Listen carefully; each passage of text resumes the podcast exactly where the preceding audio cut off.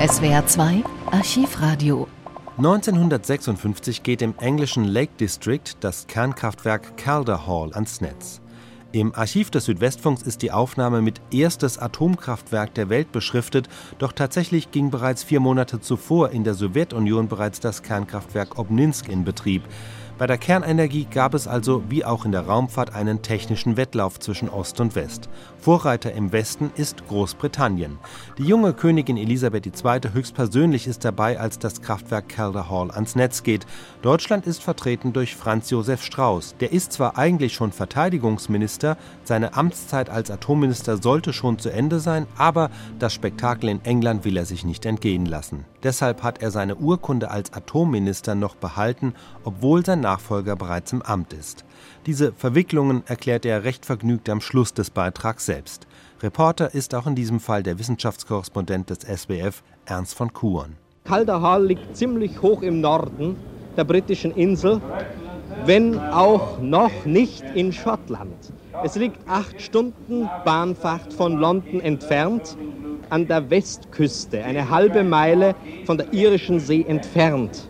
Von der irischen See, deren kalter Anhauch uns an diesem sonst freundlichen Tag nach einer ziemlichen Regennacht frösteln macht. Sie hören zwischendurch die Windstöße, die hier die Verkleidung der Tribüne durchschütteln. Es liegt im Lake District von Cumberland, jenem Seengebiet, das der Traum vieler Engländer ist, die sich hier einmal zur Ruhe setzen möchten.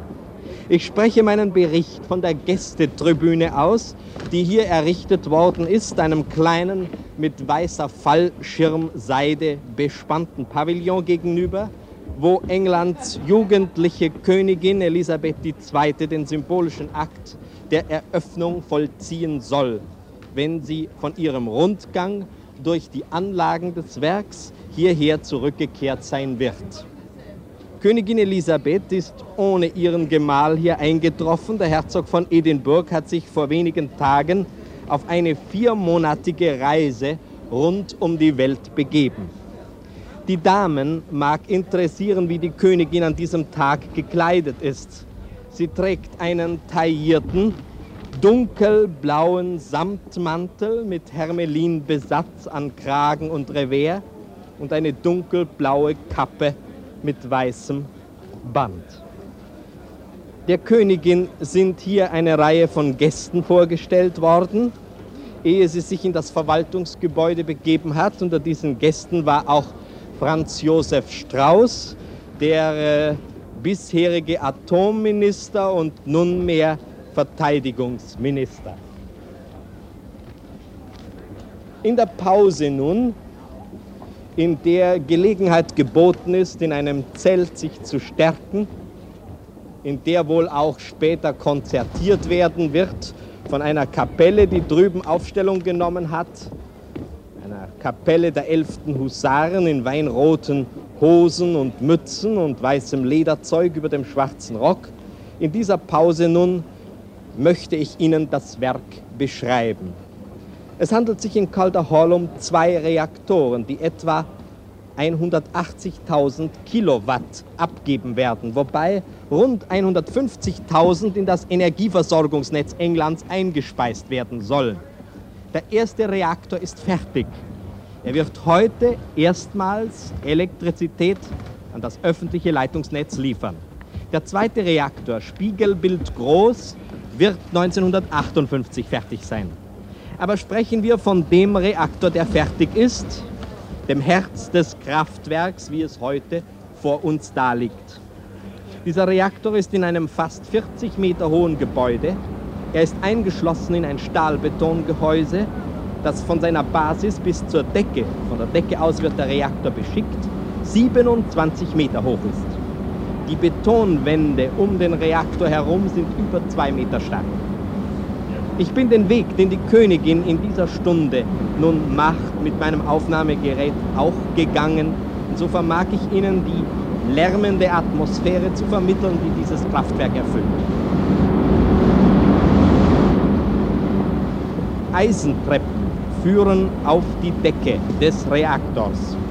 Dort stehen vier mächtige Maschinen, unbefahrbar und gepanzert, die die Uranstäbe einführen, die den Uranofen beschicken, beziehungsweise die hochradioaktiv gewordenen verbrauchten Brennstoffeinheiten wieder zurückziehen, um nachladen zu können.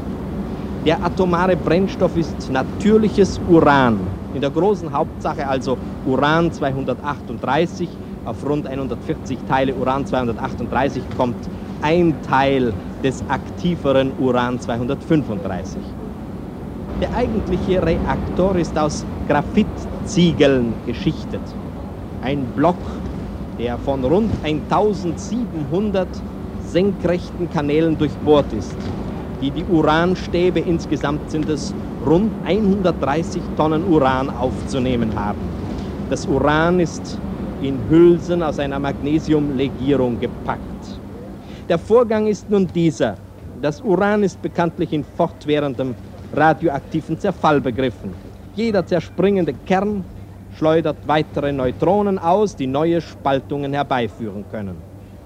In der Atombombe führt diese Kettenreaktion lawinenartig anschwellend zur Explosion.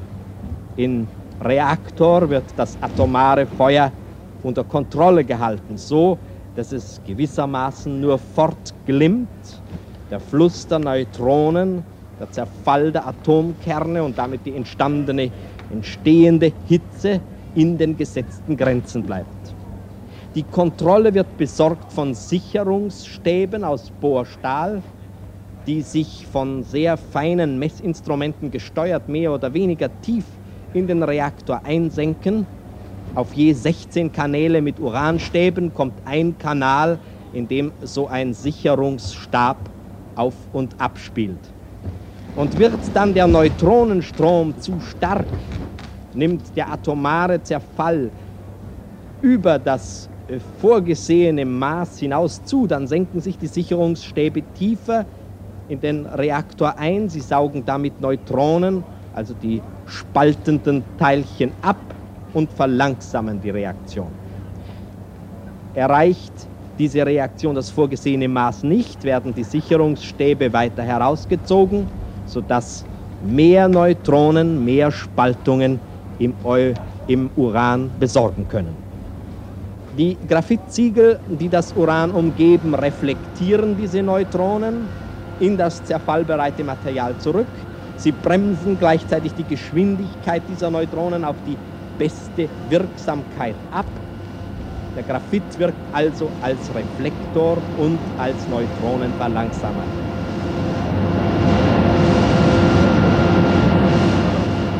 Die Uranstäbe sind übrigens mit Rippen umgeben, damit das an ihnen vorbeiströmende Kohlendioxid von der vergrößerten Oberfläche mehr Hitze aufnehmen und forttragen kann.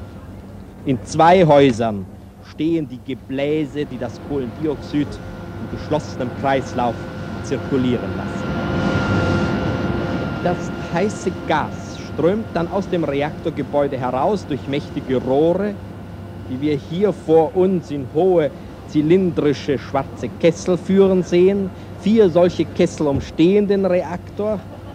Ein jeder ist mit farbig gestrichenen Treppen und Arbeitsplattformen umgeben, einer in Gelb, einer in Blau, einer in Grün, einer in Rot.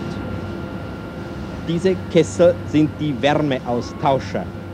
Hier wird die Hitze übergeben von dem Kohlendioxid. Man hat Kohlendioxid genommen, man hätte auch Helium nehmen können, das teurere Gas. Es muss eben ein Gas sein, das nicht reagiert im Uranofen, die also die Hitze übergeben vom Kohlendioxid an Wasser bzw. an Wasserdampf, der in den Rohrschlangen durch diese Wärmeaustauscher fließt. Und der überhitzte, hochgespannte Dampf trifft dann auf die Turbinen hier im Krafthaus vor uns. Da jagt die Turbinen auf ungefähr die gleiche Weise, wie es in den herkömmlichen Dampfkraftwerken geschieht. Der Dampf fließt dann zurück durch die beiden mächtigen Kühltürme, Bauwerke, die mit rund 100 Metern Höhe die ganze Anlage überragen. Die Königin hat ihren Rundgang beendet. Sie wird nun den kleinen Pavillon vor unserer Tribüne betreten und sie wird das Wort nehmen, ehe sie den symbolischen Hebel umlegt.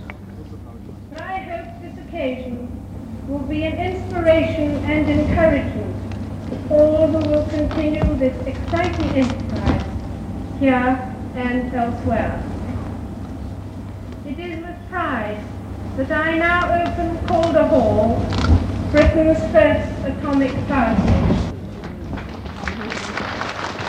Ich hoffe, dass diese Gelegenheit Antrieb und Ermutigung sein wird für alle, die dieses erregende Unternehmen fortsetzen, hier und an anderen Orten, sagte die Königin.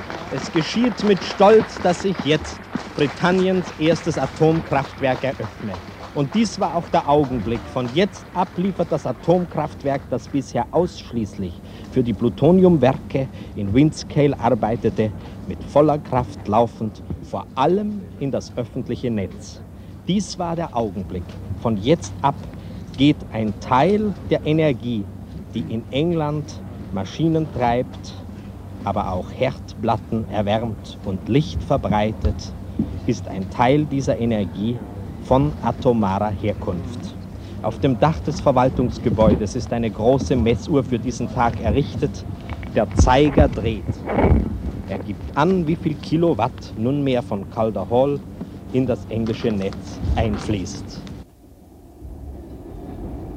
Im fahrenden Zug von Calder Hall nach London zurück treffe ich den Atomminister Franz Josef Strauß.